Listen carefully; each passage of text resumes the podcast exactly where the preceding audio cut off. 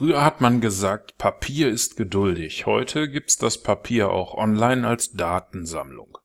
Wir sehen hier unten in dem Bereich zusammenfassende Informationen über den Handelsverlauf und den Kontostand und man kann sehen, dieses Jahr hat das System 17,16% Minus gemacht.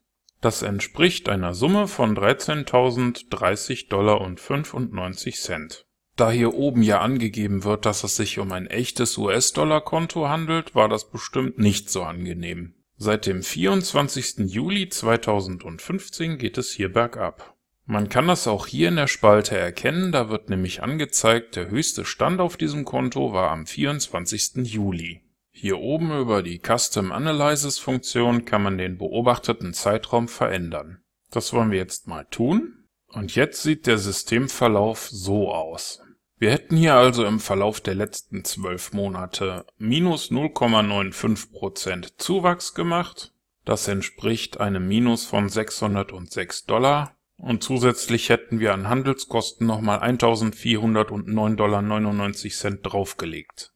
Solche Situationen kommen vor und das ist noch lange keine aussagefähige Bewertung über die Profitabilität des Systems über mehrere Jahre hinweg. Ich gebe allerdings zu bedenken, dass es sich bestimmt nicht so gut anfühlt, wenn Sie zwölf Monate lang zusehen, wie auf Ihrem Echtgeldkonto Geld vernichtet wird und Sie nochmal knapp 1500 Dollar an Kosten obendrauf legen. Ändern wir den Zeitraum mal auf das Kalenderjahr und schauen uns die Entwicklung vom 1. Januar 2016 bis zum 2. Juli 2016 an. Oh, das ist sogar noch ein ganzes Stück härter.